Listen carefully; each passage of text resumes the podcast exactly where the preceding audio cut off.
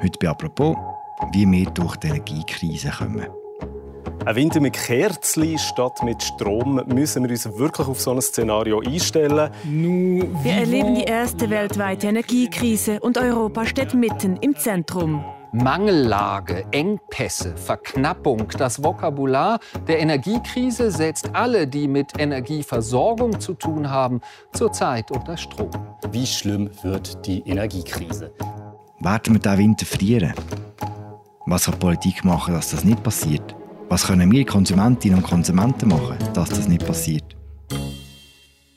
Das ist der zweite Teil von einer apropos Doppelfolge zur Schweizer Energiepolitik. Im ersten Teil ist es um die Geschichte der Energiepolitik gegangen. Darum, wie die Krise entstanden ist. Ihr findet die Folge im Feed von «Apropos».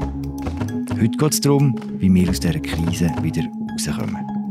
Und das sagt mir Philipp Felber-Eisele. Er ist Wirtschaftsredakteur bei Tamedia und unser Energiespezialist. Hallo Philipp. Hallo Philipp. Die Botschaft ist eine deutliche, die der Direktor des Bundesamts für Energie heute der Öffentlichkeit mitgibt. Wir erleben die erste weltweite Energiekrise und Europa steht mitten im Zentrum. Philipp, wie schlimm wird die Strommangellage diesen Winter? Das ist die Frage, die alle beschäftigt.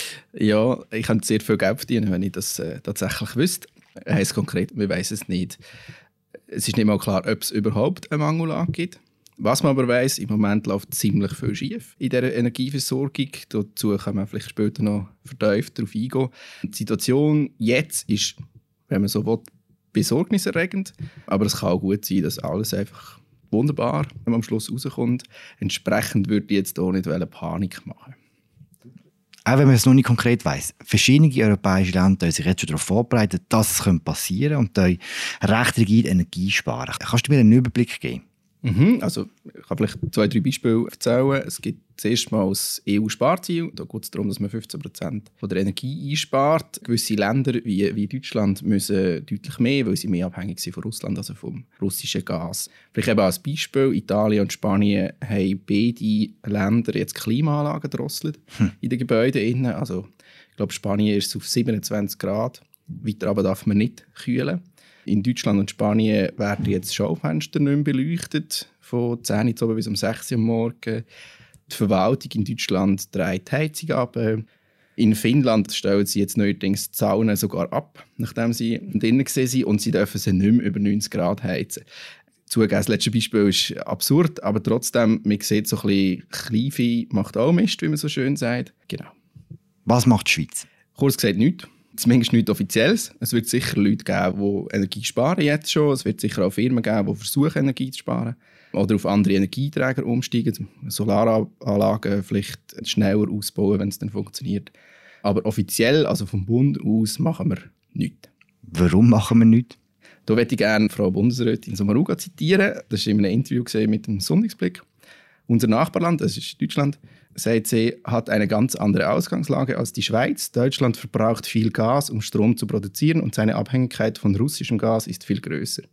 In der Schweiz produzieren wir einen großen Teil unseres Stroms aus Wasserkraft. Auf Gas sind wir vor allem im Winter fürs Heizen angewiesen. Das ist auch der Grund, warum wir die Kampagne erst in den kommenden Wochen starten werden. Wenn man den Leuten jetzt im Sommer, wo es so heiß ist, sagt, wie sie sparen müssen, versteht das niemand. Und da muss ich sagen, das sehe ich jetzt ein bisschen anders. Erstens mal, weil jedes Gasteil, das wir nicht brauchen im Sommer, haben wir im Winter. Und da hat man meiner Meinung nach schon vorher anfangen, auf solche Sachen hinzuweisen. Und ehrlich gesagt auch, ich glaube, das verstehen auch die Leute im Sommer, dass man Energie sparen muss. So doof sind wir jetzt also auch nicht. Aber also, äh, man muss sagen, der Bundesrat macht das nicht nichts. Im Hintergrund laufen Sachen, was man auch gehört aus der Strombranche, wird offenbar sehr viel diskutiert und geschaffen. Leider ist das aber vor allem kommunikativ noch nicht wirklich angekommen, ähm, außerhalb von diesen doch geschlossenen Strukturen. Aber was zum Beispiel bekannt ist, der Bundesrat will die Reserven in den Speicherkraftwerken schaffen und zum Beispiel Gasversorger sollten Lager bilden für, für den Winter. Also wir sparen ohne, aber mit euch Reserven bilden, sagst du. Wie funktioniert das genau? Genau, also das eine ist die, die Reserven in den, in den Stall ähm, sehen. Dort ist das Ziel, dass die, die Betreiber von diesen Speicherkraftwerken Geld dafür bekommen, dass sie das Wasser, das jetzt drinnen ist, nicht ablösen. und entsprechend, dass wir Ende Winter, wenn es dann knapp werden dass wir dann das Wasser hätten, zum Strom zu produzieren und irgendwie das Gröbste könnten abwenden. Das Problem ist, das kostet sehr viel Geld, weil die Firmen haben das Wasser bzw. den Strom könnten sie natürlich verkaufen, haben ihn zum Teil schon verkauft. Und jetzt ist so ein die Frage, wie viel kommen sie denn über für das? Das ist das Wasser. Und wie ist es beim Gas? Genau, und das Gas ähm, ist recht einfach. Da müssen einfach unsere Gasversorger im Ausland Lagerplatz mieten, sozusagen, weil wir in der Schweiz selber keinen Gasspeicher haben und keine Möglichkeit, ähm, irgendwie Flüssiggas zu importieren direkt von, von anderen Ländern. Das heißt, wir sind von anderen Ländern und den dortigen Lagermöglichkeiten abhängig? Ja, das ist nicht Angst. Und hat es denn dort noch genug Lagerkapazitäten, dass die Schweiz die Reserven bilden kann? Offenbar, es scheint so zu sein, dass die Versorger oder die, die das einkaufen für die Versorger, schon recht viel haben können äh, zusammenkaufen damit das offenbar funktioniert. Was auch plant, ist sind Solidaritätsabkommen mit unseren Nachbarstaaten, wo es darum geht, dass wir in der Krise von ihnen eben Gas bekommen. Ganz ehrlich, warum sollen die das machen? Warum sollen die uns Gas liefern, wenn wir, Schweizerinnen und Schweizer, im Gegensatz zu ihnen den Konsum nicht drosseln? Das ist eine Frage, wo ich, wenn ich im Ausland würde leben und würde hören, wie die Schweiz auf solche Sachen reagiert, dann würde ich mich das echt auch fragen, wieso das eh dann solidarisch sein als zum Beispiel Deutsche. Vielleicht ein Beispiel, wo das freiwillige Sparziel von der EU formuliert worden ist oder beschlossen worden ist, von diesen 15 Prozent, hat es im Departement zum Ruga am gleichen Tag auf Anfrage geheißen, wir können erst dann etwas sparen, wenn es wirklich einen Mangel gibt, weil das so im Gesetz steht. Und das ist die erste Reaktion, die ist sicher gehört worden im Ausland, garantiert. Und erst zwei Tage später hat dann äh, Bundesrätin Samaruga in einem Interview dann gesagt, ja, es macht natürlich Sinn, wenn wir auch sparen und, und so weiter. Aber ich kann mir vorstellen, dass das überhaupt nicht gut angekommen ist bei den Leuten, wo man die Solidaritätsabkommen muss, muss verhandeln die Solidaritätsabkommen sind ja erst geplant. Was kann denn die Schweiz zu diesen Verhandlungen bringen, wenn wir schon nicht sparen? Was wir haben bezüglich Gas, ist eine Transitgasleitung, die Gas von Deutschland und Frankreich nach, nach Italien bringt und umgekehrt. Das ist jetzt nicht zu unterschätzen, weil gerade Italien sehr abhängig ist von Gas und von Gaslieferungen. Und das ist nicht zu unterschätzen, weil wenn es dann wirklich Herd auf Herd kommt, gibt es eine, eine, gewisse Klausel, die ein bisschen kompliziert ist. Ich will es hier jetzt auch nicht, nicht gross ausformulieren. Aber es geht darum, es heisst dann, dass die Schweiz im schlimmsten Fall allenfalls die Möglichkeit hätte, um dort Gas abzuziehen. Hm. Dass das bei anderen Ländern nicht so gut ankommt, kann ich mir jetzt noch gut vorstellen. Aber es ist natürlich eben in dieser, in dieser Diskussion auch mit unseren Nachbarländern ist natürlich, sagen wir, ich habe es mal politisches Pfand genannt in einem Artikel, ist es natürlich, entsprechend hat man auch etwas in der Hand. Das heisst, wenn unsere Nachbarn nicht solidarisch sind, nehmen wir ihnen einfach das Gas weg. das, wenn sie uns nicht vorher schon abgestellt haben. Also das ist halt das andere. Mm. Okay, das ist alles im hypothetischen Bereich. Dass wir als Schweizerinnen und Schweizer irgendwann auch müssen Konsum drosseln müssen, das ist schon einigermaßen realistisch, oder? Genau, das ist einigermaßen realistisch, auf welche Art und Weise auch immer. Das ist, ist völlig offen. Weil im Moment haben wir tatsächlich eine sehr dumme Situation. Nehmen wir den Strom. Dort haben wir im Moment sehr wenig Wasser. Das ist uns auch noch bekannt, weil es schon lange nicht geregnet hat. Und das äh, beschränkt die Produktion von unseren Wasserkraftwerken. Gleichzeitig haben wir unterdurchschnittlich viel Wasser in unseren Stauseen. Wir haben kaputte AKW in Frankreich, die keinen Strom liefern. Wir haben das gleiche Problem mit dem Wasser in Frankreich. Gewisse AKW in der Schweiz und Frankreich müssen ihre Leistung im Moment drosseln, weil es zu warm ist. In den Flüssen, das wäre mal ein Teil. Ähm, dann haben wir Mühe beim Beschaffen von Gas, logischerweise, wo wichtig wäre, wenn wir Gas hätten, zum Strom produzieren, gerade in Deutschland oder in, in, Italien.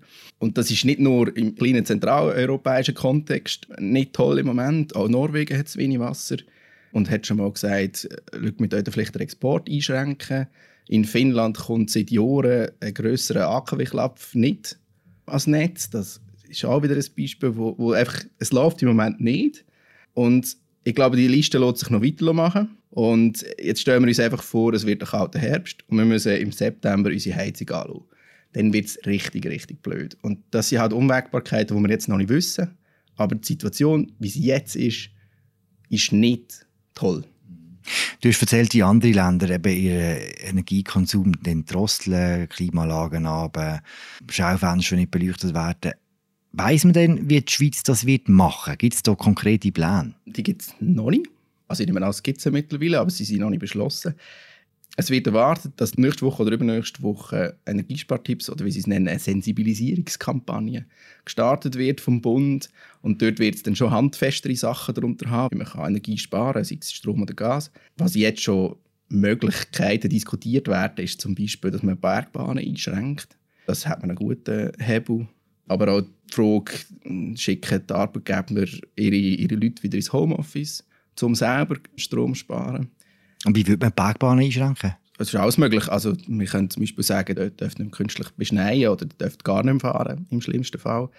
Es ist halt wieder so ein bisschen die gleiche Frage, was ist nötig, um das Land am Laufen zu halten, wenn es wirklich, wirklich eng wird, von dem gehen wir jetzt nicht aus, oder was ist halt möglich, jetzt zum Beispiel bei den Bergbahnen, die könnten zum Beispiel langsam fahren und dann könnten sie vielleicht gleich noch, noch ihren Betrieb aufrechterhalten. Und, und solche Sachen werden jetzt schon diskutiert und, und das läuft sicher auch und da, da, wird man sehen, was nötig ist. Eine Möglichkeit wäre auch zum Beispiel Schwimmbad im Winter, also Hallenbäder zumachen, einfach weil die sehr viel, sehr viel Energie brauchen.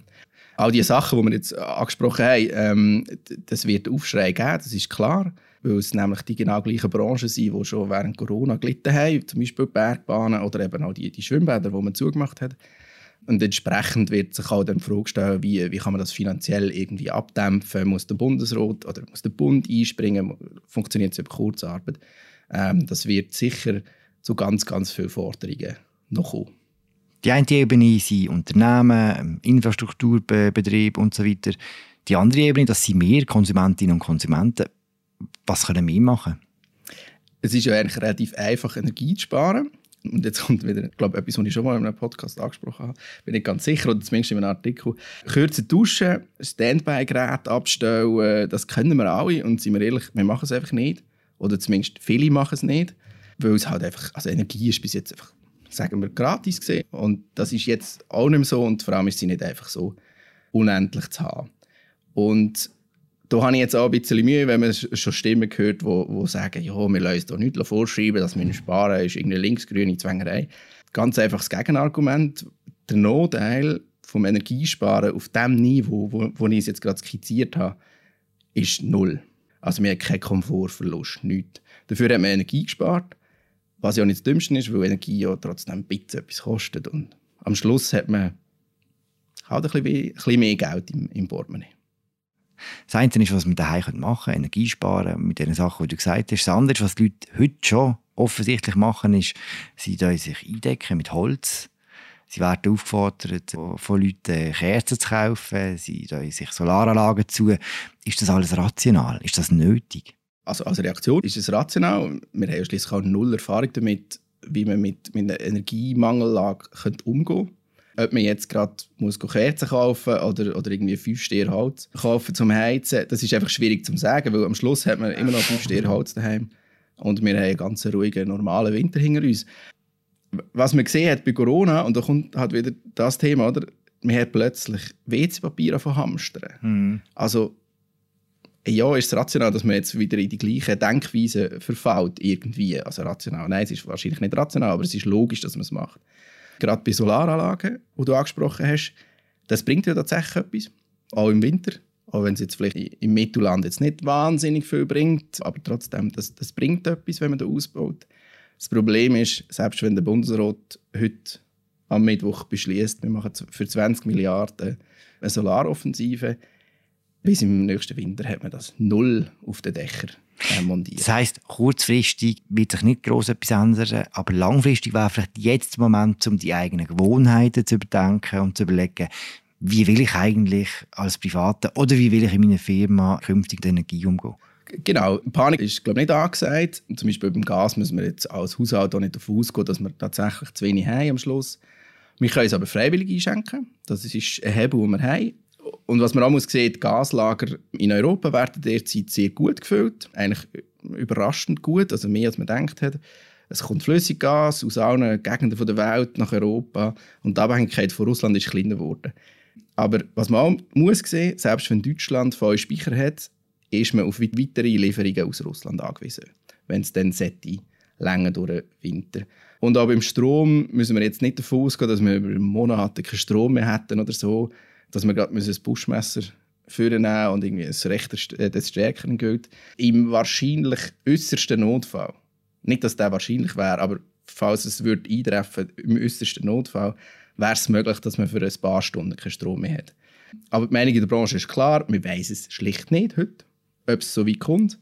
Darum heisst es ja «Hope for the best, prepare for the worst». Du hast gesagt, es kommt alles jetzt ein bisschen zusammen. Ist das jetzt ein Thema, das uns einfach für den kommenden Winter beschäftigt oder für alle anderen auch denn jedes Jahr? Von dem kann man nicht ausgehen. Zumindest hoffen wir mal darauf, dass es nicht so ist. Es ist schon eine sehr dumme Situation, wo wir momentan drin sind, wo so ziemlich alles schief geht, was schief gehen. Auf die Situation hat der Bund, Telkom, Parteien auch schon darauf hingewiesen, dass das könnte kommen. Man ist nicht davon ausgegangen, dass es jetzt kommt, sondern erst in zwei, drei, vier, fünf Jahren. Und das ist auch zum Teil als politische Hebel gebraucht worden, um die eigenen Vorstellungen, wie man das zukünftige Energiesystem so aufbaut, ähm, vorantreibt. Es wird höchstwahrscheinlich auch in den nächsten Jahren Diskussionen darüber geben, wie geht man mit dieser Situation um, falls man wieder in eine ähnliche Situation reinrasselt.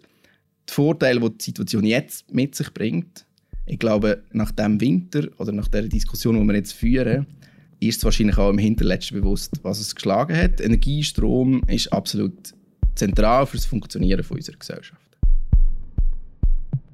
Danke, Philipp. Danke, Philipp.